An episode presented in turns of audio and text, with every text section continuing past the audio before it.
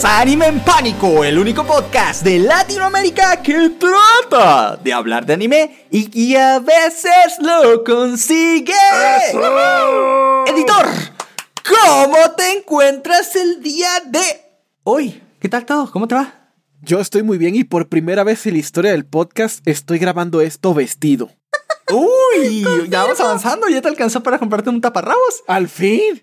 Qué bueno. Encontré un trocito de tela ahí tirado en el calabozo de la edición y me lo puse de, de chornes. Y por cierto, te queda súper, súper bien. Mm, te los modelo. Por favor. mucha ropa, mucha ropa. Voy, ¿cómo estás hoy? Aparte Eh. de disfrutando la vista. Sobreviví a un intento de matación. Mi gato estaba jugando con él y me rasguñó la mano. ¡Ay, Dios! ¿Sabe? Puedo jugar a LOL, pero ya no puedo jugar a Sir, entonces. Sí, soporte de nuevo. No. ¿Y tú? ¿Cómo estás? Yo quiero decirles que hoy me encuentro maravillosamente bien. Pregúntenme por qué. ¿Por, ¿Por qué, Panic? Porque resulta ser que anoche me desvelé viendo un anime con mi esposa. Mm. Y ese anime es uno que ni siquiera sabía que existía. Aquí les va un poco de contexto. Resulta ser que, como ustedes saben, estoy viendo casi puro anime de romance. El de la villana, de Me enamoré de una villana. Me estoy viendo el de las 100 novias, que por cierto, por cierto, paréntesis aquí, a mi esposa le está gustando mucho ese anime. Creo que no lo había dicho en el podcast tal cual. Am, y esto es muy extraño, porque nosotros habíamos intentado con otro anime llamado Kanoyo Mokanoyo, que también se trata de un tipo que se intenta pues estar con varias chicas, porque pues él ya tiene su novia, pero llega otra chica y le dice, oye, es que me gustas un montón, por favor sé mi novio. El tipo dice, es que no puedo porque ya tengo novia. Y dice, no, ¿sabes qué? La neta, también a mí me gustas, pero pues problema es que está mi novia, pero también ella me gusta. Así que vamos a hacer algo, güey. Yo soy incapaz de serle infiel a mi novia, así cabrón. Así que va con su novia y le dice, oye amor, te pido permiso para tener una segunda novia, básicamente, ¿no? Y el tipo, estás loco, que no sé qué, que bla, bla, bla. Y dice, no, no, no, en serio, por favor, por favor, por favor. Y bueno, ahí ya luego conoce a la chica, se llevan bien y dice, bueno, está bien, o sea, vamos a probar un rato, ¿no? Y pues tienen su, su pareja poliamorosa, ¿no? Nosotros vimos este anime que se supone que es anime de comedia, pero mi esposa lo odió, lo detestó, lo dijo, esta cosa es una basura, está horrible, que no sé qué. Yo pensé, sinceramente, que era por el tema del poliamor, y eso que ella es una de mente muy abierta, pero pues dije, ah, bueno, no le gustan estos temas, pues hasta aquí se quedó. Pero luego en estos días, pues por recomendación de, de ustedes, señores y señoritas, de ti, de ti, sí, de ti que me estás escuchando, que probablemente me recomendaste en un en vivo que viera el anime de las 100 novias, pues me gustó, o sea, al menos para distraerme un rato. Ah, y dije, pues bueno, vamos a hacer lo siguiente, vamos a verlo, voy a invitar a, a mi esposa a ver si quiere verlo conmigo. Dijo, ay, se ve como una de esas cosas este, de harem que los chicos se proyectan para tener un, un montón de, de fantasías con chicas. Pues está bien, vamos a verlo, ¿no? Y ya lo vimos y resulta que nos cagamos de risa con el primer episodio. Luego en el segundo episodio, sobre todo la parte, porque bueno, yo creo que esto no es tanto spoiler, pero ya cuando el tipo tiene más de una novia, ya cuando tiene las dos primeras, pues dice, quiero mi primer, o sea, las chicas dicen, quiero mi primer beso, pero tiene que ser con este güey, y se pelean por ver quién le da el primer beso al chico, pero el chico dice, no mames, es que no, sería injusto para la otra si tengo el primer beso con cualquiera de las dos. Entonces vamos a hacer... Hicieron un montón de vires y viretes para tener su primer beso entre todos y que no se dieran cuenta. Pero al final nada resultó y ahí este, hacen planes absurdos y la cosa. Y al final lo, lo más gracioso es que se hicieron así como, ya chingo a su madre, vamos a darnos un beso los tres. Pues sí, beso de tres a la vez. Y, y ahí Oh, se, se besan los tres y se, se ponen como, como que si fuera un equipo de fútbol americano donde todos se abrazan este, por arriba de los hombros, ¿va? Entonces se junta y se dan un beso y dice, nos estamos dando un beso, pero parece que estuviéramos convocando un ovni, ¿no? o algo así. y se los ponen desde arriba y se ve bien extraño. Y, y bueno, el chiste es que nos cagamos de risa y, y ya luego de eso pasan los episodios y, y salen las zombies del amor, ¿no? Por una tipa que genera una droga toda rara y hace que todas las mujeres se conviertan en zombies del amor y... No sé, hay, hay un montón de idioteces. Eso, es, es- creo que lo, lo explicaré de la siguiente manera. Es como hacerte una lobotomía. Agarras un taladro, te lo metes en el cerebro, le picas al botón, haces trrrr, y lo único que recuerdas es de y, te, quedas así todo el rato. Y lo dices divertido y te lo voy a meter al taladro en el cerebro, ¿no? Um, pero sí, no, no, increíblemente está bueno. Y luego, increíblemente, la trama se pone todavía mejor con el tiempo, porque ya nos pasamos al manga y, y- y la neta está bastante divertido. Entonces, es increíble cómo yo y mi esposa nos estamos compartiendo juntos viendo esa cosa de las 100 novias. Pero bueno, ese no es el anime que vimos, increíblemente, porque este ya lo estamos siguiendo desde hace como un par de semanas. El que vimos ayer se llama. Ay, no me acuerdo. La ciencia de enamorarse o algo así. Es súper bueno. ¿Sí lo has visto? Ay, no me acuerdo, un clásico. No era broma del ay, no me acuerdo. Cuéntanos el chismeanos. Danos el contexto. Ok, pues se trata de un chi- una chica que es una científica de un laboratorio y un chico, obviamente. Y la chica, desde el primer momento, primera escena le dice, oye, tipo A, que no me acuerdo tu nombre, es que hay un problema, estoy enamorada de ti. Y el tipo se queda, cabrón.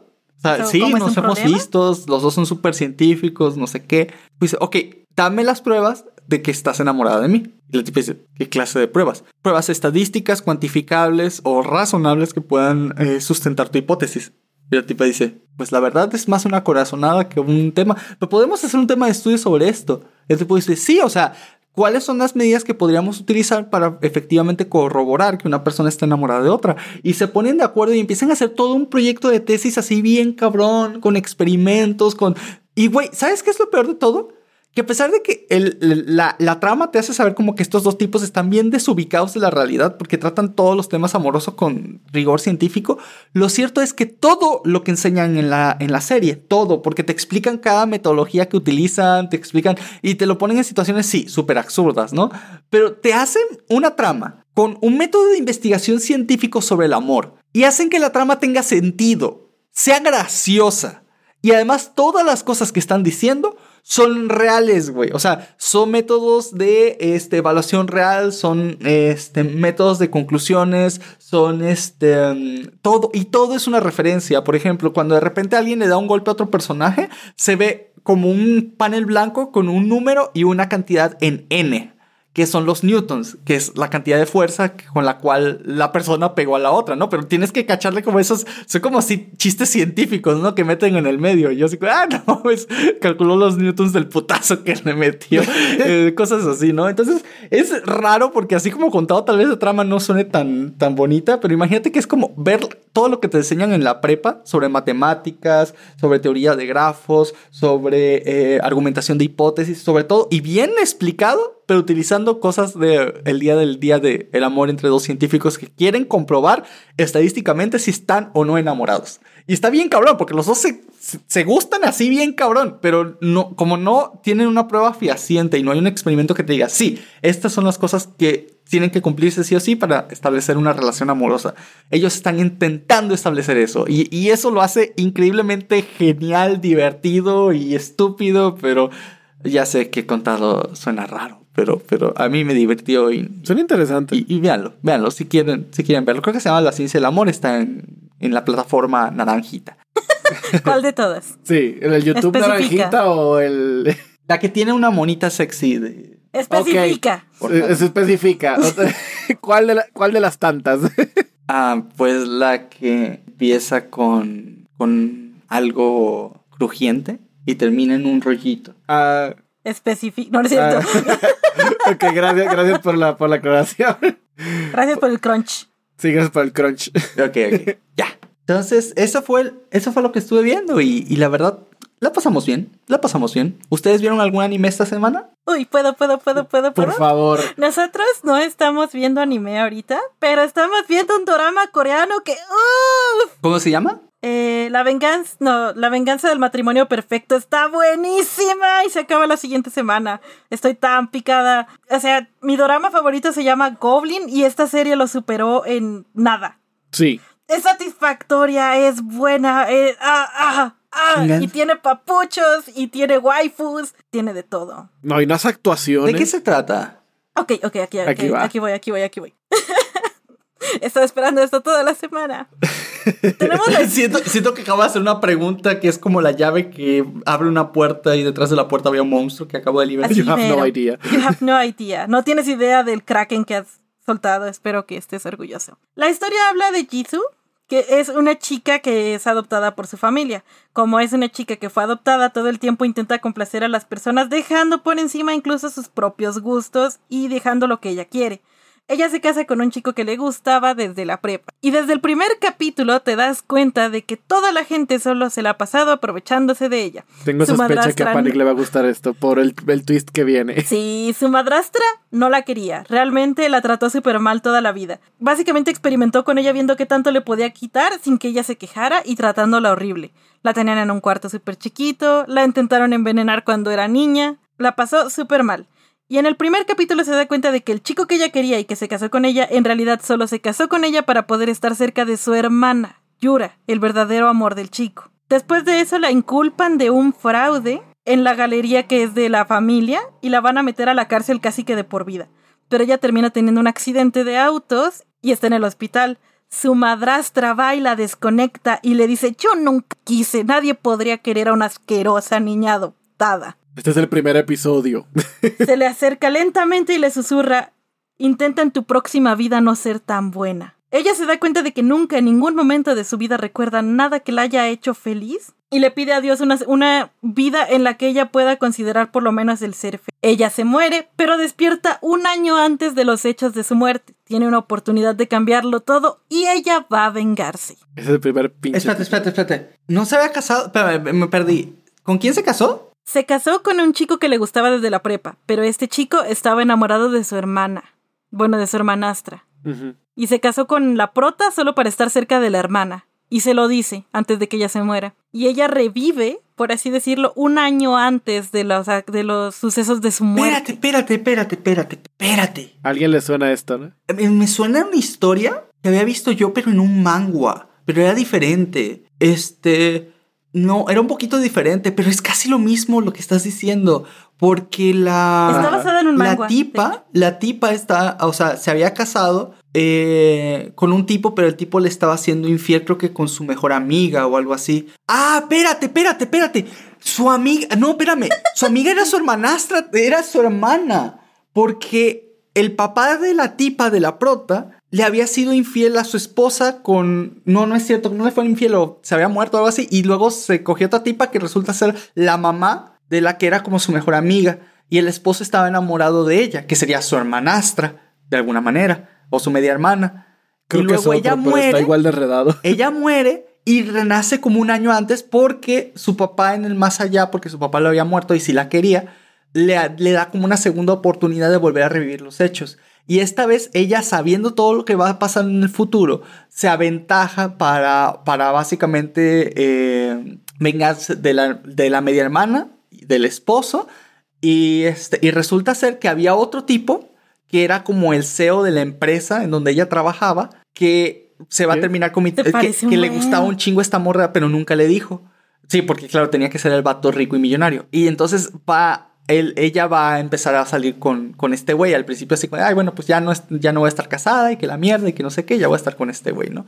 Entonces se empieza a hacer todo un plot en donde ella se aventaja de todo el conocimiento que tiene del año anterior, que pues hasta el día de su muerte, ¿no? Entonces me suena muchísimo, es casi lo mismo que esta historia. No sé si sea la misma. Hay algunas diferencias, pero sí se parece mucho. Porque lo que pasa es que acá eh, se casa con el chico que le gustaba a su hermanastra para vengarse. Ah, ya. Básicamente le va al prometido. Le baja el novio. al- Dude, pero no es por nada. Plot y cómo se desarrolla la trama fácilmente y las actuaciones, y estoy hablando del drama, llegan al nivel de Death Note. O sea, Ah, la madre. Ay, está buenísimo. no, sí, sí. Es que sí. son ataques y contraataques. La chica tiene planes, pero la madrastra no va a dejar que sea feliz y así otras cosas. Se roban la empresa. Es Hay que- intentos de, de, de división. Está, está buenísimo. ¿Cómo dijiste que se llamaba? Eh, la venganza del matrimonio perfecto. Ajá. En inglés es básicamente lo mismo. Es My Perfect Marriage Revenge. ¡Ey! Ajá. Perfect Marriage Revenge. Es que mira, va a sonar. Es que por el tema romántico va a parecer que se trata de algo romántico. El plot principal no es romance. El plot principal es venganza, planes empresariales, venganzas personales. Es una cosa muy loca. Hay personajes que te hacen odiarlo desde el segundo uno, personajes que, haces, que te hacen amarlo desde el segundo uno. El aspecto romántico es muy bonito, no les voy a mentir. El cómo se va dando, porque al inicio ella pues sí le dice al chico como, yo me quiero casar contigo, pero no es porque te ames, porque me quiero vengar de mi familia, y el chico acepta, porque el chico al parecer sí se enamoró de ella a primera vista. Sí. Y el tipo, o sea, el tipo es todo un macho pelo en pecho que dice, no me importa ser utilizado con tal de que estés conmigo, y yo de, ay Dios. Madre santa. Ay, mis hormonas femeninas. No, hombre, sí, es, es- es otro nivel, es otro nivel. Está muy bueno, está próximo a acabarse, la verdad. Desgraciadamente. Le queda como una o dos semanas, ¿cuánto? Una semana. Una semana y ya se va a acabar. Y ojalá le vaya bien, porque según lo que me dice Void está emocionada de que hay un estudio de, anima- de anime que compró los derechos de este manga para adaptarlo. y Oh. ahora No, sí son hacerlo. rumores. El que tienen comprado es el de True Beauty. Ajá, pero ojalá, ¿no? Para que ahora sí lo, lo adapten bien y Y lo adapten todo, coño, se lo merece. la verdad está bien bueno. Te lo digo, muy pocas series live action me han gustado al punto de que cada- en cada episodio hay un plot twist intenso. En cada uno. Y es que odias tanto a la madrastra y a la familia que la adoptó, que cada vez que hace algo para vengarse y les destroza algo es como, sí, mátalos a todos. Y a eso súmale, que hay veces que no es que le salga mal un plan, es que le sale bien y los villanos principales dicen, voy a voltear esta tortilla y voy a hacer que esto me beneficie a mí y joda a los protagonistas. Como, no me lo esperaba, está buenísimo. hacen. Sí, sí, y sí lo hacen. Madre, sí suena bueno, güey. Sí suena bueno. Suena como drama detectivesco psicológico, no sé qué madre. Sí, y debo, debo de enfatizar esto rapidito. No parecerá, no parecerá, pero las actuaciones no parecen tanto un drama común y corriente, parecen actuaciones de un poquito más este lado del charco, porque parece gente que tú dices, esta, este, este, este personaje definitivamente tiene un problema psicológico. Sí se lo crees. Wow. Son actuaciones muy realistas y muy buenas. y es que cada plot twist, cada capítulo viene con un plot twist, con una escena satisfactoria y con una escena de romance que te derrite el cora. Sí, Wow, suena bien, güey. No hay ningún solo capítulo que sea relleno o de- ni uno. eso, eso es cierto. Eso es muy cierto. Es que hay muchos como doramas que avanzan lentito. Yo Goblin lo amo, pero hay partes que sí se siente un poquito lento, pero estamos ahí porque la fotografía es brutal. Sí. Pero este es como de, güey, güey, está buenísimo. Yo lo empecé a ver por una imagen, una imagen nada más, y no me arrepiento. Wow. está bueno. Hasta a mí me dio ganas de verlo. De, De hecho, hecho, el, eh, el último drama que yo recuerdo haber visto completo, así de principio a fin, sin quejarme, fue uno que se llamaba City Hunter. No sé si lo ubicas. Y no, y eso doramita. Ok, pues no, no es eso, es un drama un poquito viejo, pero se trata de un... ah, ay Dios, ¿cómo empiezo? Digamos que Corea del Sur quiere unificarse con Corea del Norte, entonces este, hubo Uy. una, jun- mal. una junta de generales en los años 80 que se pusieron de acuerdo para hacer un golpe de estado interno en Corea del Norte. Y lo que hacen es que envían a un grupo de, soldados para que desvivan a los principales generales de Corea del Norte y de ahí pues que desestabilicen básicamente la nación para que después Corea del Sur pueda invadir. Ahora, los soldados de Corea del, Sur van a Corea del Norte bajo esta misión que se hace básicamente antes de unas elecciones presidenciales en, en Corea. O sea, antes de- básicamente lo que pasó esto, iba a cambiar de mandato Corea del Sur y antes de que cambiara el nuevo presidente, digamos que el gabinete anterior aprovechó ese lapso de tiempo para enviar a los soldados a matar a los de Corea del Norte. Y lo lograron, se infiltraron, llegaron y en una noche desvivieron a la mayoría de los generales de Corea del Norte. Pero cuando se están regresando, cuando se están regresando, este, se supone que los venían a buscar en un submarino. to- ves toda la operación militar como se hace, súper chido y todo. Y en el momento de que se, se- llega el submarino para recogerlos, este, llega el submarino, se ven las cojetillas, todos se empiezan a meter y empiezan a llover balazos. Entonces, todo, Oh. todos los del operativo, toda esa guardia se empieza a morir y todo, todo el mundo, ¿no? Entonces, este, digamos que como que había sido el medio prota, este, le disparan una pierna, lo dejan malherido y esto me se están nadando en medio del océano, ¿va? Este, y a todo esto, cuando, cuando ve y quiere ver qué, está pasando, los que le están disparando son los surcoreanos. O sea, el submarino que los iba a recoger sí es el submarino que los iba a recoger. O sea, Corea del Sur los mandó a matar a su propia gente. Los traicionaron. Básicamente. Entonces los reviven a todos, Oh. pero el mejor amigo del prota, que era como su compañero de armas, va y como que lo intenta ahogar, pero en realidad lo que hizo fue recibir todas las balas en la espalda para que ninguna le pasara a su compa. Entonces, este, el güey se tiene que hacer el muerto y al final resulta que sí, que este, que se va el submarino y hasta que confirma que todo el mundo está como que muerto. Entonces este soldado lo que hace es que se escapa desde la frontera de Corea del Norte hacia Corea del Sur, haciéndose pasar por un norcoreano, siendo él surcoreano. Ay. Entonces entra de nuevo a Corea de- de- del Sur y lo primero que hace es que este, su amigo recién había tenido un hijo. Entonces va por el hijo de su amigo este, y se lo quita a su mamá. O sea, se lo roba al hijo de su mejor amigo. Y tú dices, Oh, ¿por qué está haciendo esto? Bueno, la cosa es que se escapa a la India y hace todo un desmadre donde se vuelve un narco así súper cabrón, tiene plantaciones y la madre, y cría al niño como, como su propio hijo, ¿no? O sea, de hecho, le dice, o sea, pues el tipo lo trata completamente como su papá porque no sabe que no es su papá, ¿no? Pero, pero el tipo le dice, este, no, pues yo soy tu papá y que la madre. Entonces el niño se cría junto con él. Y siempre le cuenta la historia de cómo lo traicionaron, cómo desvieron a todos y cómo él quiere básicamente destruir Corea del Sur, ¿no? Por toda la traición que le hicieron y toda la cosa. Entonces el punto es que cría a este niño con la misión de destruir Corea del Sur desde adentro. Entonces llega un momento en que el niño ya está grande, como ya sabes, como los veintitantos años, y se va y se muda de vuelta a, Corea del Sur como que si fuera un supermillonario, pero es un super narco en realidad. Entonces este ex militar con su hijo, que ahora el hijo es el verdadero prota, es, su misión es descubrir quiénes los traicionaron, que él ya tiene una idea de una lista de quiénes son, por qué los traicionaron y desvivirlos a todos y a cada uno valiéndole madre todo para hacerle a Corea del Sur lo, lo, mismo que ellos les mandaron a hacer en Corea del Norte. Entonces es un trabajo detectivesco de este tipo de enfrentar a cada uno de estos como del ex gabinete de la presidencia en los 80 e irlos investigando y desviviendo a cada uno, ¿no? Y da igual si son oh, buenos o malos, o sea, aún así los, se los va a cargar. Entonces, este, y, y, cada que enfrenta a alguien se va descubriendo un poco más de la verdad de qué pasó dentro del gabinete esa noche. Entonces, está interesante, güey. Está interesante. El final no está muy bueno. El final sí me decepcionó bien, cabrón, güey. Pero toda la demás trama sí ah. estuvo ah, muy. Toda la demás trama estuvo muy interesante. Sí, o sea, todo, todo está bien acá, pero el final no es bueno. No, el final no es bueno. O sea, el final, el final apuraron cerrar todos los cabos sueltos en un solo episodio demasiado rápido, demasiado rápido. Y, muchos personajes quedaron y muy inverosímiles en el último episodio. O sea, parece que tenían algo muy estructurado, muy bien hecho, pero como que si le hubieran faltado tres o cuatro capítulos, trataron de resumirlo y quedaron cosas muy extrañas y que no tenían tanto sentido. Pero, pero el resto de la trama está buena. El resto de la trama está buena y tiene muchas escenas de acción muy chidas. ese fue el, único drama que. Bueno, no fue el único, pero no, no es cierto. Ya había visto como otros tres antes. Pero ese fue el, último que recuerdo que me vi completo así de un, en, no sé, en una semana o algo así. Entonces me gustó mucho. City Hunter, por si algún día le quieren echar una, una vista. Un ojito, un lente en mi casa porque estoy ciega. sí, sí, sí. y pues bueno, chicos.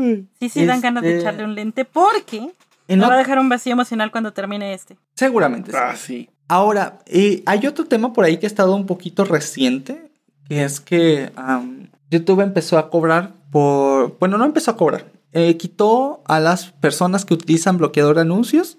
Todavía los deja pasar, pero les está limitando el ancho de banda. Es decir, si te conectas a YouTube utilizando un bloqueador de anuncios, los videos te van a cargar mucho más lento.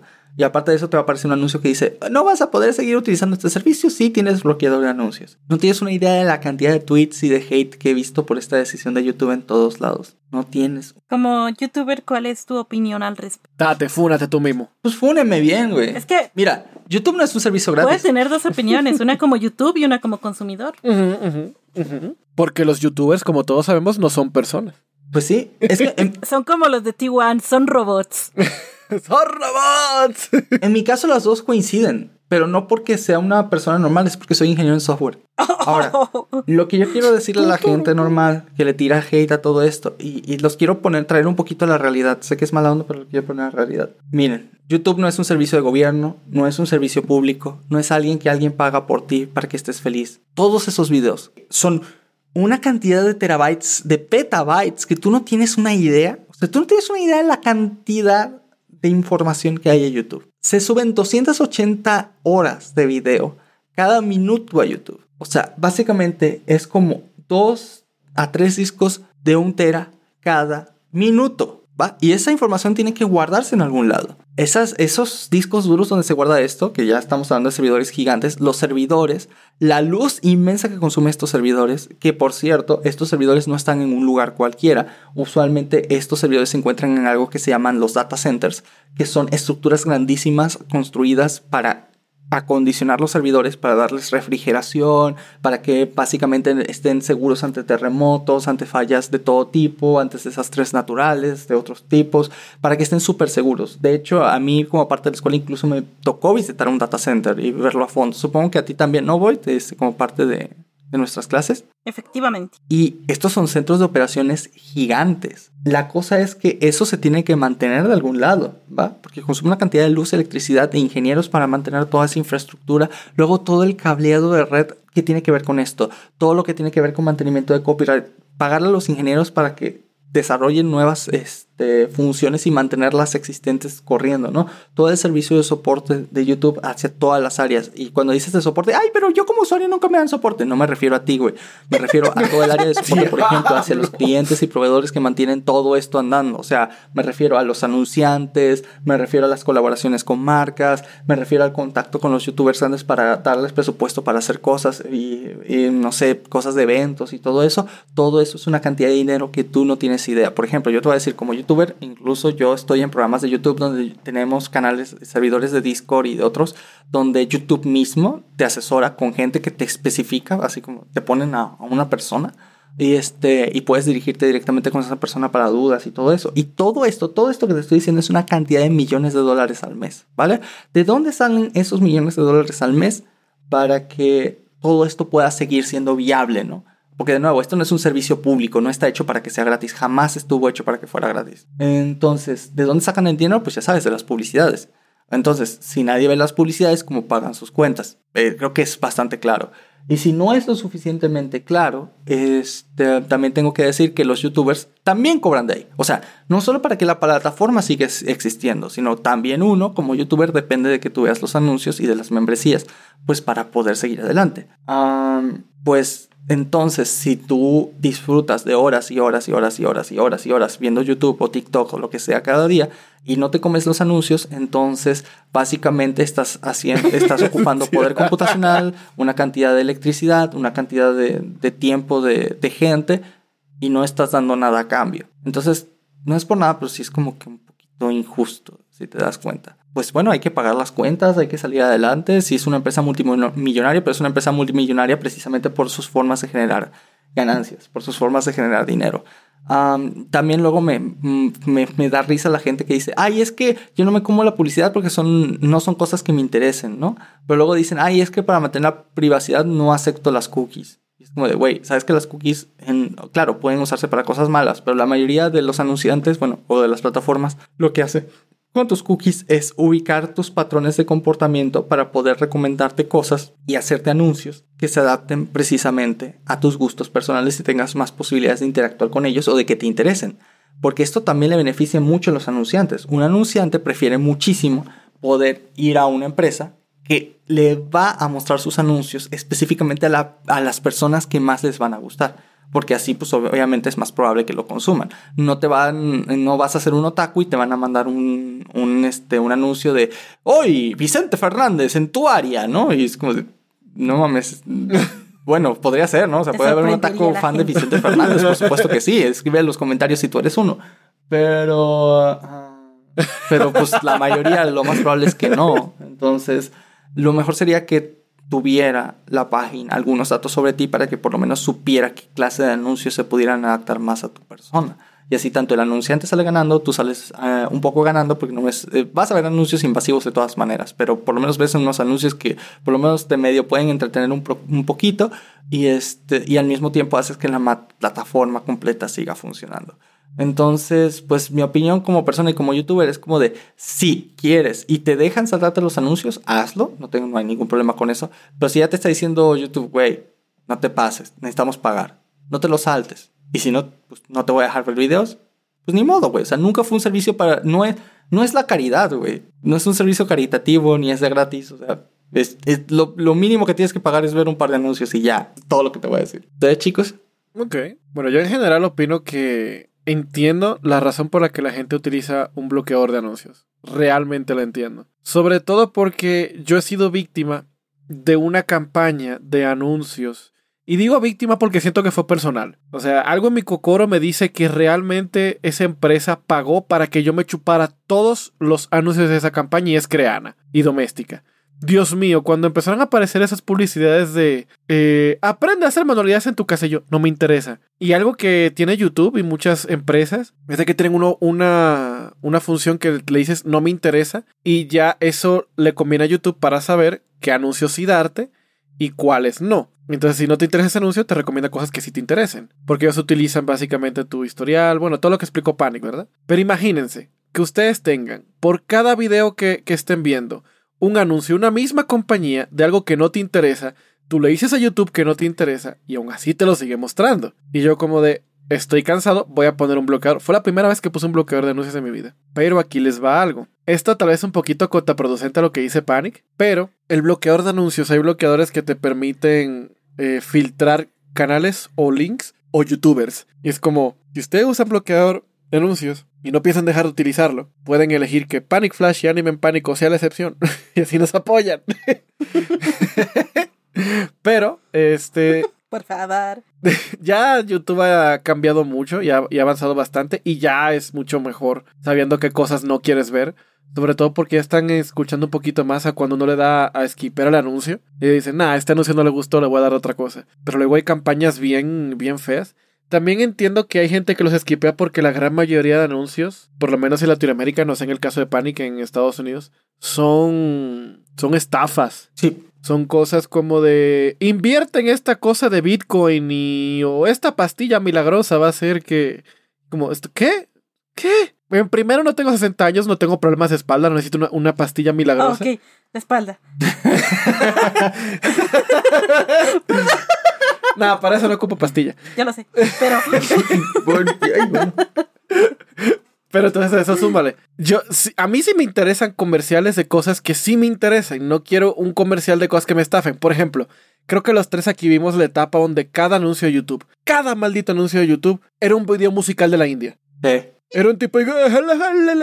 Porque era la, era la época... Perdón si soné racista xenofóbico. Este, cada... En esos... En esos... En esos tiempos, una visita de un anuncio de YouTube contaba como una visita real.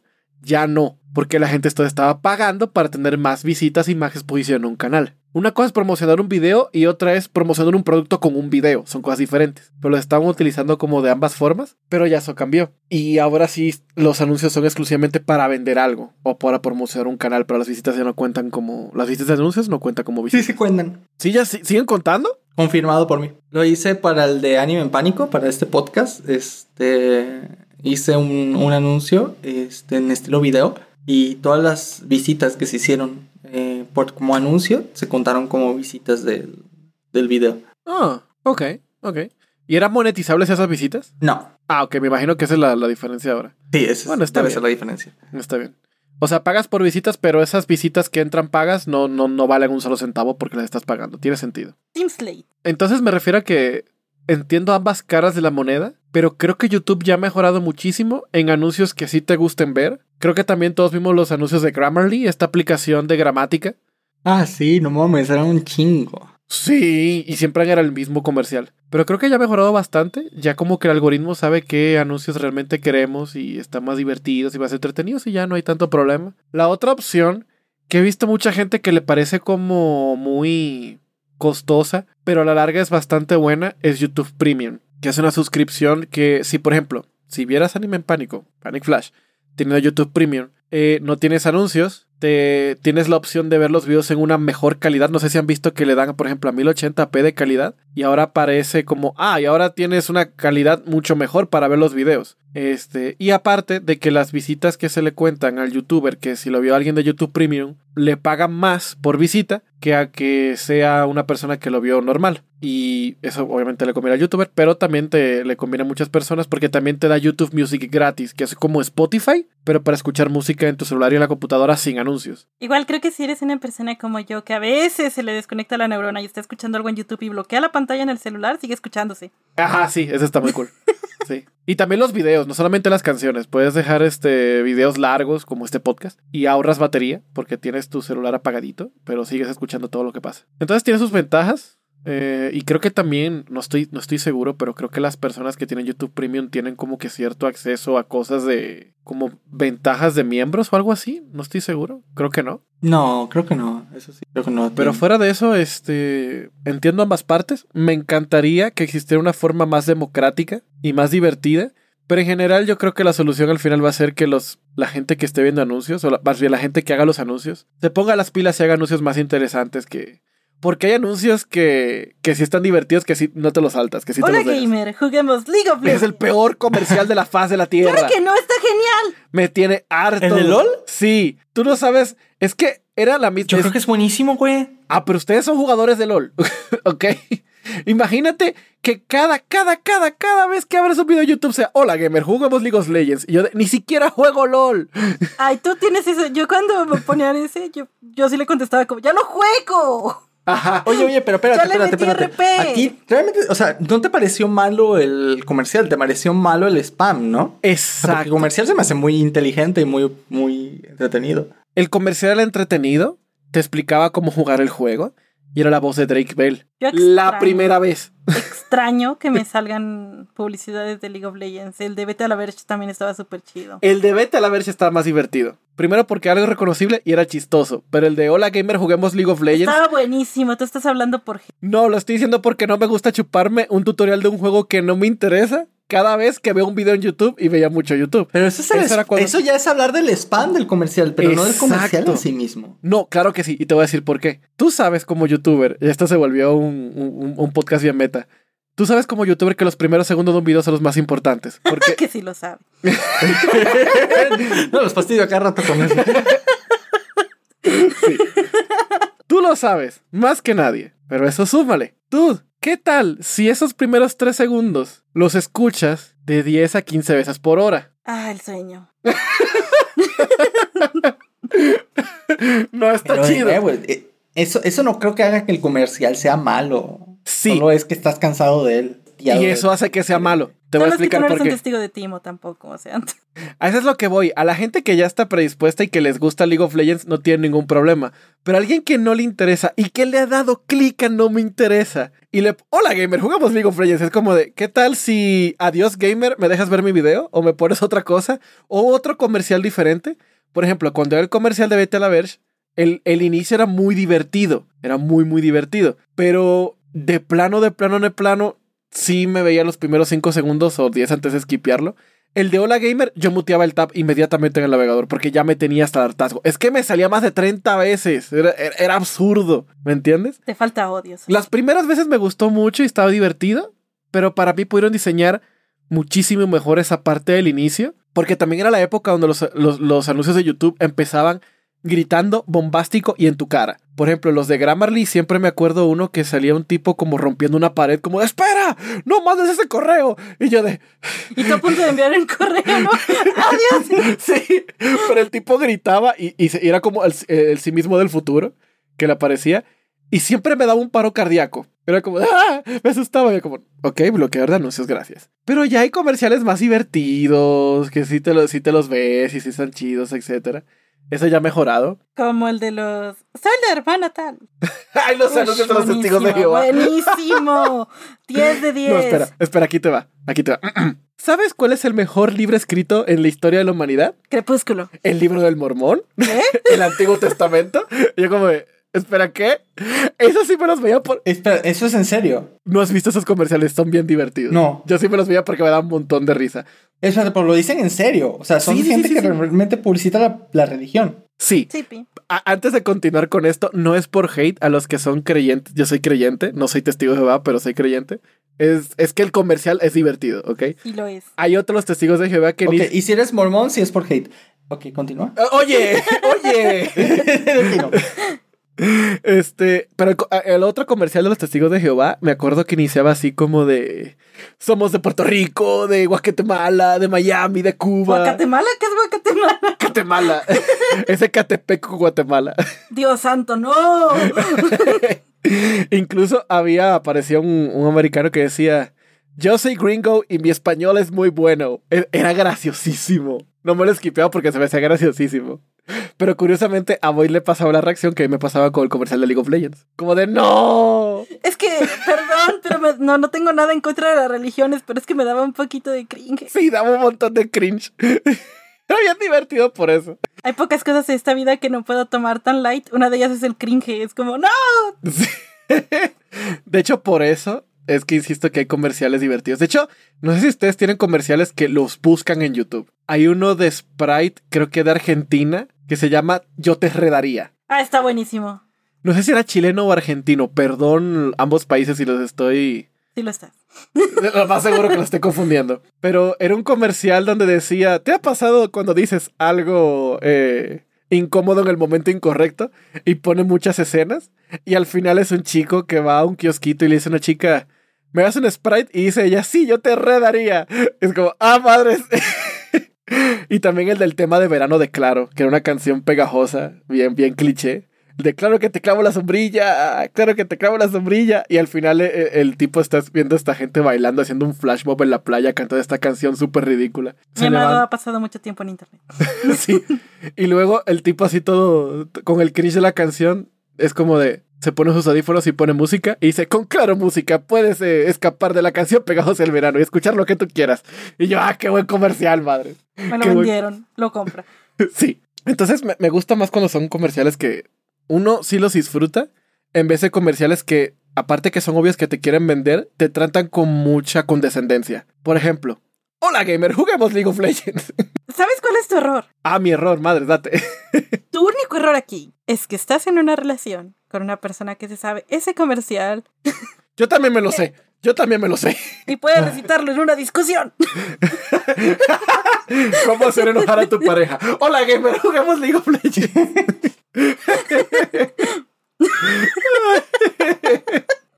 Ay, Dios mío. Ay, Dios. Bueno, pero cambiando un poquito de tema y antes de decir otra cosa. Chicos, les quiero decir una cosa muy importante.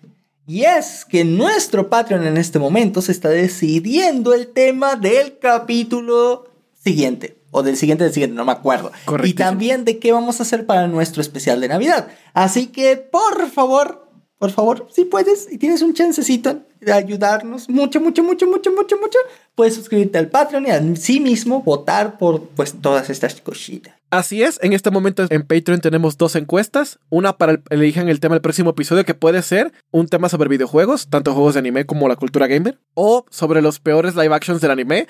Si votan por ese, vamos a ver los Dragon Ball Evolution, alguna película bien fea de anime parecido, vamos a dar nuestra opinión. O, si quieren, podemos también hablar sobre historias de Raid o historias de, de fans. Y para el episodio de Navidad se está debatiendo los siguientes temas, tanto lo- nuestras secuencias navideñas favoritas del anime, eh, nuestras navidades más felices o anécdotas, digamos, divertidas y raras que nos han pasado en Navidad, o un QA, preguntas y respuestas de los fans, y pueden ser de lo que ustedes quieran, no va a haber filtro en las preguntas, lo que sea. Pero ustedes van a elegir cuál de todas esas es la que vamos a hacer. Así es, así es, así es, así es. Así que vote, vote, vote, vote. Voten, voten, voten. Y que vayan, vayan. El link está aquí en la descripción, tanto en Spotify como en YouTube. Y bueno, chicos, para entrar ahora sí al tema del podcast, porque sí, aunque no te hayas dado cuenta, no hemos empezado con el tema de este podcast. Esa fue la intro, papu. Y empezamos, me gusta. Todo esto fue el prólogo, con mucho Tense y toda la historia, ¿no? Esto fue el prólogo. Lo dijo. Aquí te va. En el episodio del día de hoy hicimos algo bastante interesante, ¿vale? Y es que nosotros fuimos a ver a, anime, a My Anime List, que My Anime List es un sitio en donde toda la gente que ve un anime hace votaciones, ¿no? Si le gustó, no le gustó, lleva un conteo de qué animes ha visto, los pones como en listas, este, para pues acordarte de todo lo que has visto, le puedes poner calificaciones, entonces cuando tú quieres pensar cuál es el principal sitio donde yo tengo que ver como un Rotten Tomatoes para las películas, pero para anime, o sea, Ajá. que lleva una calificación de todos, ese es My Anime List. Entonces, en vez de ver lo que está hasta arriba, hicimos lo contrario. Vimos lo que está en el fondo, en el top, en la basura, ahí lo que se está pudriendo en el fondo, lo que todo el mundo ha dicho que es lo peor de lo peor del anime. Y entre uno de esos, del top 5 de los peores animes, encontramos uno bastante interesante. Su nombre era Abunai Sisters. Y déjame Uy. decirte una cosa. Te vamos a echar spoilers de esa madre porque seguramente ni Dios la va a ver en el mundo. Así que estamos aquí. Estamos aquí. Estamos aquí para deleitar con la mayor mierda que Japón ha producido. Y para esto, primero te doy un poquito de contexto. Originalmente, Abunai Sister era un anime que se hizo por ah, la productora de anime Pony Canon, que por si no la conoces es la misma que hizo Shinjeki no Kyojin, que fue ¿Cómo animado puedes hacer dos cosas así? que fue animado por este IG Productions, los mismos de las primeras temporadas de Shinjeki no Kyojin, eh, junto con Studio Wit. Y la cosa es, la cosa graciosa aquí es que fue básicamente el equipo que posteriormente trabajaría en Shinji no Kyojin, parte de ellos trabajaron en esta mierda. palabras más, palabras menos, ¿no? sí, se omitió algunas partes importantes, pero eso es un buen resumen. ok, editor, ¿quisieras dar la premisa de Abunai Sisters? Va. Abunai Sisters trata estas dos. dos. Estas dos em, femeninas que tiene mucha pechonalidad. Pero con mucha pechonalidad me refiero a de que las protagonistas son las pechonalidades y no las chicas, las cuales están basadas en dos hermanas reales en Japón que se llaman Abunai Sisters. Son las Kim Kardashians de, de Japón. Y ellas... No son las hermanas Kano, las hermanas Kano. Abunai significa peligro. Ah, sí, perdón, sí. Eh, que está basada en, las hermanas Kano. Y estas dos tipas tienen aventuras muy peculiares, como por ejemplo en el primer episodio deciden que ir a darse un baño de, en la playa, pero lo que quieren es estrenar unas, unos trajes de baños estilo tanga y sus pechos empiezan a vibrar mandándoles una señal de alerta porque hay un tiburón en la playa, pero todo al parecer son planes de, de un tipo que es un paparazzi que siempre quiere tomarles fotos para tomar exclusivas, hacerles daño y una señora rara que parece como una bruja que quiere como robarles un diamante o sus fortunas. Entonces son como mini cortos, es, es, bastante corto, toda Bunai Sisters es menos de media hora.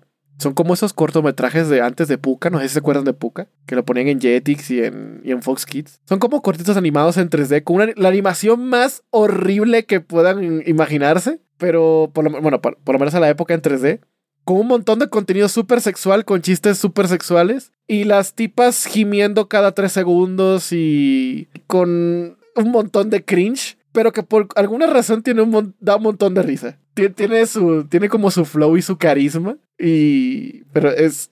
ah, sí. tiene unas voces chillonas bien curiositas.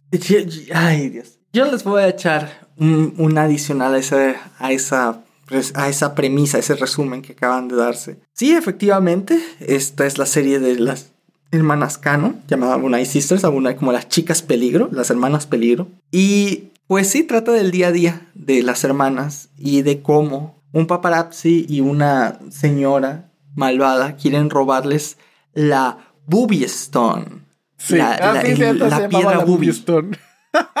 es la Booby Stone, la piedra Booby. La piedra y es que la piedra Booby la piedra chichi, la piedra seno, la piedra chichones, que lo que hace es que la persona que tenga la piedra va a tener belleza y juventud eterna. Entonces, para la premisa y el lore de este anime, porque es muy importante tener en cuenta el lore, esta piedra es la que las hace bellas y hermosas, ¿vale? Básicamente están haciendo trampa. Entonces, aparte de esto, se hicieron ricas gracias a su belleza y, y juegan básicamente como unas como unas celebridades, unas tipas ricachonas, siendo mala onda con las, con las personas de clase baja, a las cuales siempre demeritan, y a las personas que tengan cualquier parecido que no sea perfecto, las demeritan muchísimo. Entonces, este anime es una lucha de clases en donde la minoría donde los de abajo, donde los feos intentan tener el control de los medios de producción. Y esos medios de producción están en control de aquellos quienes los humillan. Pero una vez más, esta serie nos hace ver la realidad de cómo la aristocracia, de cómo la oligarquía siempre permanece por culpa del abuso de autoridad. Y es que, por más de que los de abajo intentan obtenerlo, estas tipas van a sacar los medios de la fuerza. Y con los medios de la fuerza me refiero a que les sacan una pistola en la cara. Así cierto. A, los malos. Y les disparan. Así que veremos cómo básicamente estas hermanas malvadas que utilizan el poder de esta piedra para sí solas, que no quieren compartir el mundo, se enfrentan con los de abajo. Quieren salir adelante y liberar ese poder para el pueblo cosas más, cosas buenas. Pero no, en realidad las hermanas se supone que son las buenas, los tipos de abajo se supone que son los malos y, y, a pesar de que ya se están haciendo trampa, pues... Si no, la historia siempre la cuenta el que gana. Mira, nada más por esa narración que dijo Panic, me doy cuenta de que Aburai Sisters es una obra de arte porque se presta la interpretación. Sí. Eh, la mente culta de Panic me, me, demostró de que hay un significado político, social, económico y de razas y de niveles económicos más profundo. Y que hay una trama más grande que sus pechos. Que de hecho, sí. Güey, y es que daste cuenta. Básicamente, la serie se trata de burlarse de un tipo feo, que sí es un acosador, pero pues al fin y al cabo pues burlarse de él, y burlarse de una tipa anciana de la India, güey. Va. O sea, vergas, no sé qué madre va a ser más racista que esa mamada. güey. Y aparte de eso, este, sí, lo que dijo tal cual a editor, que las chichis, las boobies, las ubres de estas mujeres son descomunales y les vibran cada que, que van a tener peligro. O sea, en vez- ellos tienen, ellas tienen básicamente la, ¿cómo se llama? El la sentido aracnoseñal, ¿cómo se arácnido. El sentido arácnido. Ellos tienen sentido arácnido pues en las boobies. Las los pezones les vibran cuando están en peligro, cuando algo, algo malo va a chichi. pasar. El chichi El sentido sentido. chichi. sentido. Un gran poder conlleva una gran responsabilidad. Un gran poder conlleva una gran boobie. Sí. Y esto súmale, súmale. Que por alguna razón siempre intenta meter un chingo de tensión sexual entre las propias hermanas. Es japonés incesto y entiendo el por qué la viste ahora. ¿Qué? ¿Qué? Yo la vi por, por trabajo de Panic Flash. Ah, sí, porque aquí va la frase favorita de Void. Hay un short de Panic Flash que lo explica. Sí. Y la cosa es que es, es, es absurdo. O sea, eh, eh, no, no pierdan su vida en eso. Vean otra cosa. No, no tiene sentido para nada. O sea, güey, también me, me, me encanta cómo en muchas situaciones, cómo se libran es haciendo más grande su culo o más grande sus boobies, güey. Porque Sí. tienen el poder real. de hacer más grande solo esas dos partes de su cuerpo a voluntad. Como Sí. en la vida real. y sobre todo si tienes dinero. Como ustedes no pueden, ¿no? Mira. ¿Ves? ¡Listo! Ahora puedo flotar en el mar. ¿Qué? ¿Qué? ¿Qué acaba de suceder ahí? Nada. No me inflé las nalgas. Ok. Bueno, y sí, eh, ahora lo interesante de esta serie no es la mala animación, no es el hecho de que solo se llegaron a emitir dos capítulos en televisión. Es una serie de 10 capítulos, solamente dos fueron emitidos en televisión y fue cancelada. Por algo será. Entonces, sí. ¿Y cómo existe el resto de la serie entonces? ¿Cómo es que pudimos verlo? Era muy family friendly. Porque se vendieron DVDs de esto. O sea, salió directamente a formato DVD. No sé quién coño quisiera comprar esa madre, pero, pero se vendió directamente en formato DVD. El resto de los episodios. Es por eso que los logramos conocer hasta el día de hoy. Porque esta serie es del año 2007 o 2010, no me acuerdo, ahorita les digo. 2009, 2009. Es una serie del 2009. Otra cosa interesante de esta serie fue el hecho no solo de que no se llegó a emitir en televisión y que salió directo a DVD, sino que aparte el doblaje original, o más bien la actuación de voz original de esta serie está en inglés. Ajá. No tiene pista en japonés. Jamás fue hecho en japonés. Pero fue hecho para la televisión japonesa. O sea, está raro. Entonces, ¿cómo se emitió cuando llegó a estar en televisión japonesa con subtítulos en japonés? Sí, los japoneses tuvieron que ver un anime con subtítulos. Por primera vez ellos tuvieron que experimentar lo que nosotros tenemos que hacer a ¿Qué diario. se siente Japón? Sí.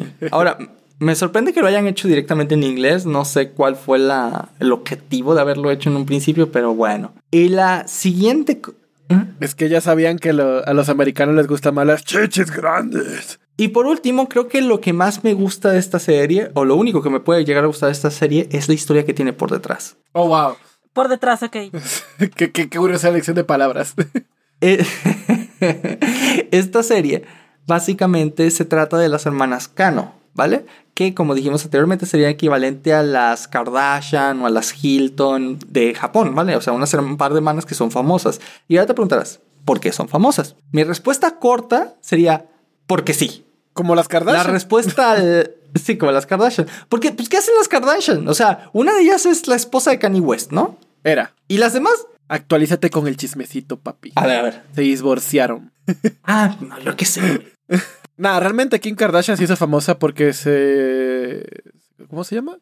Ella lanzó. Bueno, no lanzó, bueno, eso es lo que se dice. Yo creo que sí se atreve. Ella lanzó o se liqueó un sextape de ella. Ajá. Y todo el mundo lo vio y muchas personas luego se quedaron por su personalidad. Ah. Pero tengo entendido que ya las Kardashian eran, desde los tiempos de O.J. Simpson, eran famosos. La familia Kardashian. Y ya le hicieron una serie de MTV, Ah, ok. shalala, shalala, y ya se hicieron famosas. El papá tuvo un cambio de género. Ah, pero eso fue después. O sea, ya eran famosos cuando decidieron hacerles la serie. Sí, eran famosos por existir, supongo, o por tener dinero. ¿Quién sabe? Bueno, La cosa aquí es que es más o menos lo mismo. En realidad, una de las hermanas, se, que, se dice que ni siquiera son hermanas de verdad, o sea, son medias hermanas al parecer. Ah, una de las hermanas ah, lo que hizo fue que empezó a posar para revistas de adultos este, y se empezó a hacer como que muy famosita en el medio. Luego de eso la sacaban en entrevistas de televisión, luego de eso... Este, empezó a estar en programas de variedades, pero no como anfitriona, sino como invitada. Y de repente era famosa, güey. O sea, de repente era famosa por ser famosa, porque la gente la ubicaba. Y aparte su hermana también se metió en eso. Entonces, hasta llegaron al punto donde, ay Dios, es que, es que, güey, no sé, no sé cómo. Solo saca. Ay Dios, ¿cómo trató este tema que voy a decir ahora? Bueno, se volvieron más famosas porque en el no por japonés, una de las cosas este, de las cuales muchas veces se carecen las chicas es de, pues, los pelitos. Entonces, ellas hicieron una sesión de fotos enfocadas en que salieran en primer plano pelitos.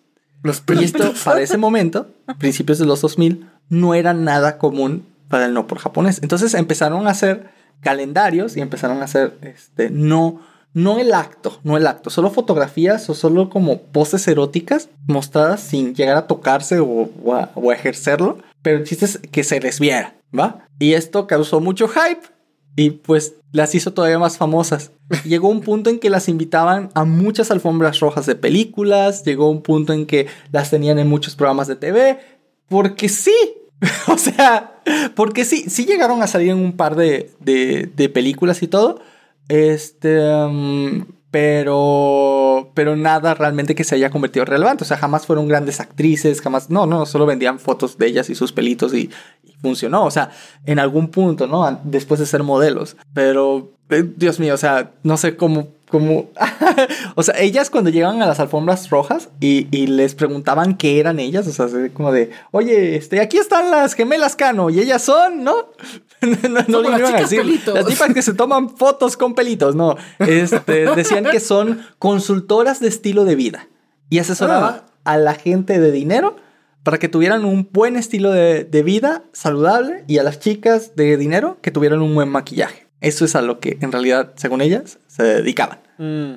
Por cierto, la, las fotografías enfocadas en los pelitos tienen un nombre que se llama Nudo. Oh, wow. En japonés. No sé para qué me va a servir esa información en la vida, pero gracias. Uno nunca sabe. A lo mejor te mueres y Diosito te dice, oye, te voy a juzgar solo por un conocimiento. ¿Cómo se llaman las fotos de pelitos? Respondes correctamente. Muy bien, infierno.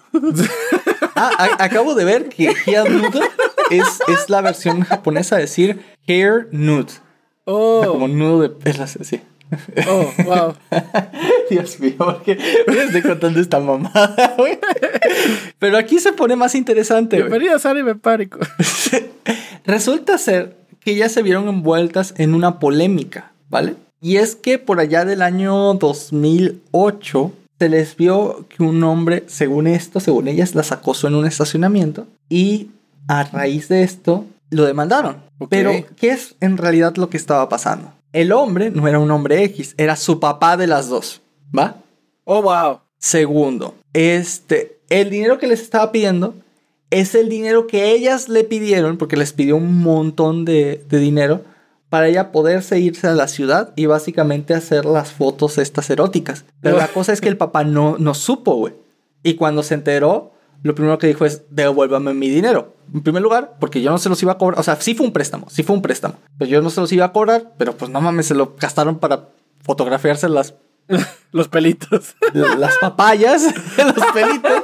Pues denme mi dinero, ¿no? O sea, no mames, no se pasen de... De, de, de, de, de, de, de listas. De pelonas.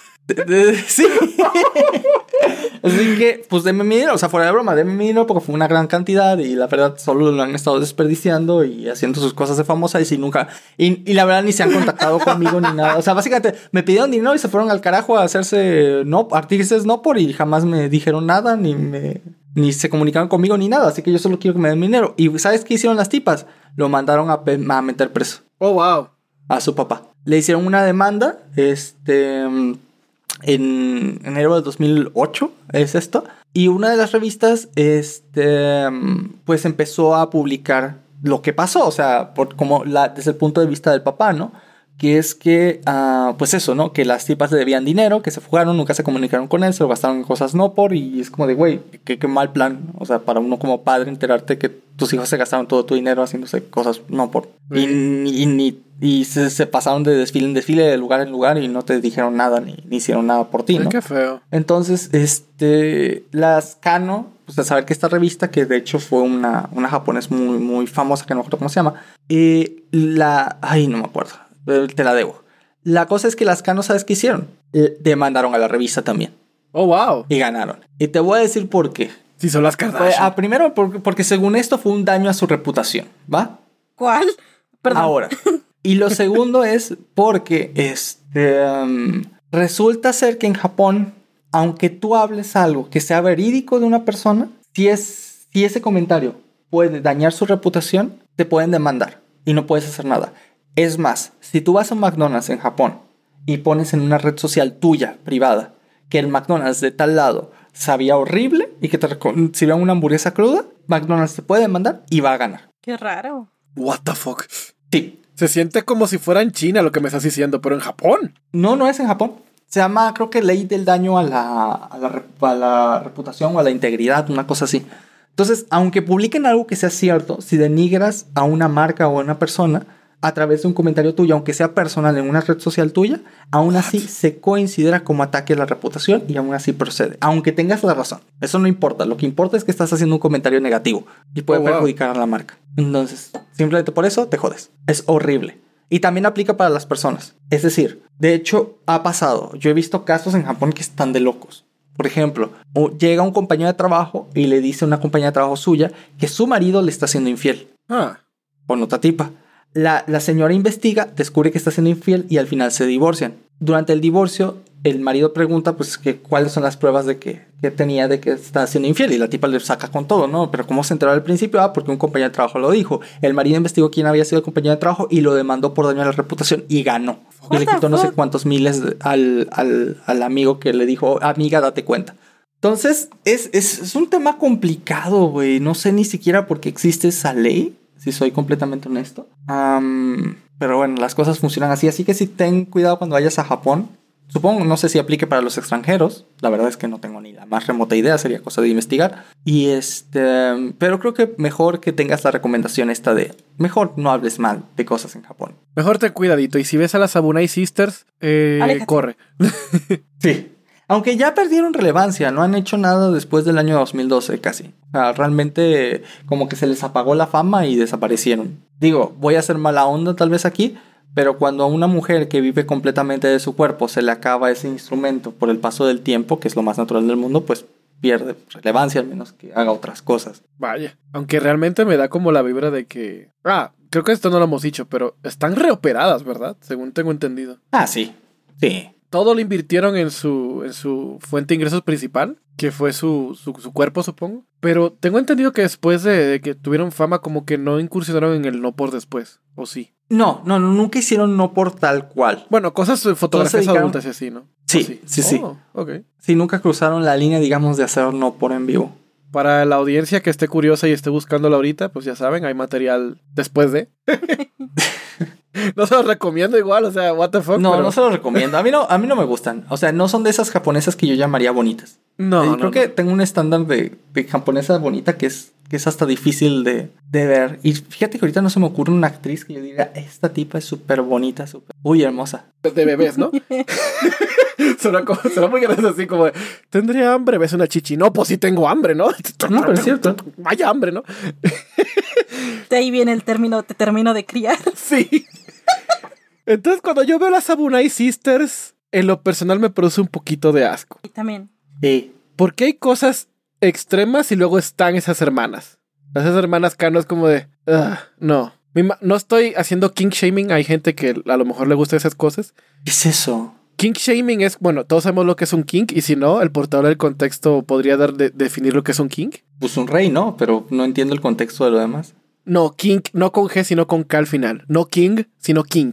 Que viene siendo como un gusto peculiar o atracción sexual a algo. Como a la gente a la que le gustan los Ah, ya, ya, como un fetiche. Exacto, exacto. Ay, perdón, yo con mi, con mi, con mi Open English, ¿no? Diciendo, diciendo king.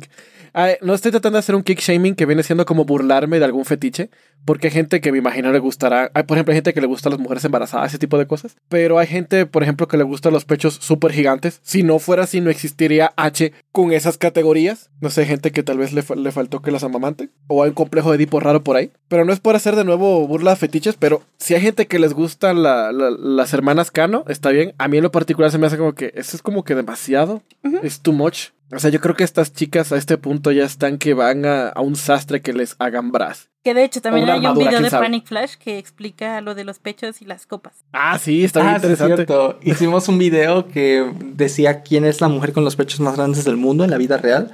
¿Cuál es la mujer de anime con los pechos más grandes? Este, cómo se calculan las copas. Está muy interesante. Creo que se llama Una plática sobre pechos. Está en el canal principal de Panic Flash Sí. por si quieren pasar a verlo. Es un video muy importante, es algo de interés cultural, social, económico, político y religioso. Todos deberían de verlo. Ok, yo voy a decir algo vergonzoso. Date. Hasta ese video yo no sabía cómo se medía la copa de mi bra. Ahora mi vida es más sí, fácil. es cierto. Es que, es que está difícil, ¿no? Sí, es cierto. Yo nada más iba, lo ponía como por encimita y es de, ah, es este. Son cosas que no te enseñan. Y no es por morbo, o sea, son cosas que pues para las mujeres son de la vida a día y de los hombres pues también tendríamos que saber. Sí, estoy, estoy, madres, no podría estar más de acuerdo contigo. Chicos, prendan sobre medidas de ropa, no solamente ropa interior femenina, pero sobre medidas de ropa en general, para que un día le puedan hacer un agrado a su pareja. Y no le anden preguntando, oye amor, ¿qué talla de chichis eres? Sí, sí, sí, sí. Hay dos cosas todo hombre cisgénero heterosexual va a querer saber. Primero, el tamaño de y el size de los vestidos y la ropa tanto exterior como interior de su pareja. Y segundo, el tamaño del dedo del anillo de su pareja. Una es más difícil de averiguar que la otra, Sí. pero tengan en cuenta eso, mis niños. Los va a ocupar en el futuro. Si es que no, no hay forma de hacerlo sutil como, oye, ¿puedes ponerte este medidor de anillos para saber la talla de tu dedo? Por, por curiosidad, ¿no? Les voy a dar un truco, un truco Es que padre. tienes que adivinar. Me, me, me pasó con Void. Es que yo de por sí uso muchos anillos. Entonces. Ay, ya. Entonces en una fue como Void, oye, ¿te puedes probar este anillo? Eh, A ver, nada más cómo se te ve, ¿no? Y Void así, ah, te bailo un poquito. Son como uno o dos números más pequeños. ¡Listo! Fue muy bonito. Wow. Y no me di cuenta. O sea, yo sí lo tomé como, ah, sí, siempre me han gustado tus anillos. Curiosamente, el, el anillo del dedo anular tenemos la, como la misma medida, solo como, ajá. como medio, media medida de diferencia. No pregunten para qué, no pregunten para qué lo averigüe, ¿no? Pero es importante saberlo. Todos saben para qué. no sé de qué hablas. Yo, yo, yo trata, yo no me acuerdo, a ver si tú te acuerdas, editor, porque aquí hay una cosa, editor fue el que me ayudó a conseguir el anillo de compromiso para mi esposa, Sí. pero no me acuerdo cómo fue que supimos la medida de ella. Mm, tampoco me acuerdo. Sé que no, no fue obvio. No le robaron un anillo y... No, No fue así, no, no tomaste un esposa, anillo. mi esposa no usa anillos. Mi Sí, esposa no usa anillos, yo no me acuerdo. No me acuerdo. Algo hicimos, algo hicimos, sí hicimos Sí. algo, pero no me acuerdo qué. Tendremos que buscar en el lore de Panic Editor por ahí en la wiki privada. Sí, luego un día les, les, este, les traemos el chisme de cómo fue que le propuse matrimonio a mi esposa. Y si lo dejamos para el episodio de, de- de San Valentín de que viene. Ah, ese puede estar bueno. Sí. Sí, está bien, está bien. Ahora vamos a hablar ahora sí de la relación Editor Panic, pero la versión romántica. Uy. que por cierto, chicos, ese día hablaremos sobre eso, pero el día de hoy quisiera preguntarles, voy, editor, ¿hablamos o no hablamos de anime? Uy, hablamos de uno de los peores animes de la Claro que te iba a historia. decir, eh, no solo hablamos de anime, hablamos de los peorcitos. Sí. Sí, sí, sí, para que sepan más o menos que en esta industria hay tantas cosas buenas como cosas malas. Sí, hablamos de uno de los animes más chichidos de la historia. Chiste más malo. Pero ya a mí me gustó. Bueno, gracias por habernos acompañado hasta este momento. Sabemos, sabes, tú lo sabes, dentro de tu corazón, dentro de tu cabeza, dentro de tus oídos en este momento, que te agradecemos con nuestro corazón que nos sigas escuchando cada semana como siempre. Recuerda también que puedes apoyarnos en el Patreon si tienes esa disponibilidad. Si no, igual no hay problema. Te queremos exactamente igual. Entonces, por ahora, yo creo que esto ha sido el final de este pequeño hermoso episodio y nos estaremos viendo la semana que viene con lo que decidan los Patreons en la encuesta. Así es. Aquí es. Pero por ahora, chao chao. ¡Adiós! Chao, Su. Una vez fui a un McDonald's porque tenía antojo de donas. Y cuando pregunté si en el McDonald's vendían donas, me dijeron que en el McDonald's lo venden donas, que en el McDonald's lo venden donas, que en el McDonald's lo venden donas, que en el McDonald's lo venden donas. ¿Puedo creer que lo hice? Yo, yo la verdad tengo ganas de cantar esto por alguna razón que mi cuerpo no es capaz de divisar, pero aún así es lo que las entrañas me piden que salga. Poco tiempo hay para dominar la velocidad que te hará ganar y deberás caer para volver al combate otra vez. Es Beyblade, Beyblade. Es Beyblade, es Beyblade, Beyblade, Beyblade. Pam. ¿Y tú, Boy, cuál es tu canción? Pasa el tiempo y los recuerdos se van alejando ya. Ángeles fuimos y desde el cielo semillas dimos de De amor. amor. La ternura en este mundo se borró. Ay, qué lindo. Suficiente. Ese es mi ending favorito de toda la vida. Tenemos que hacer un episodio de nuestros openings y endings favoritos. Sí, ¡Que decidan los Patreons!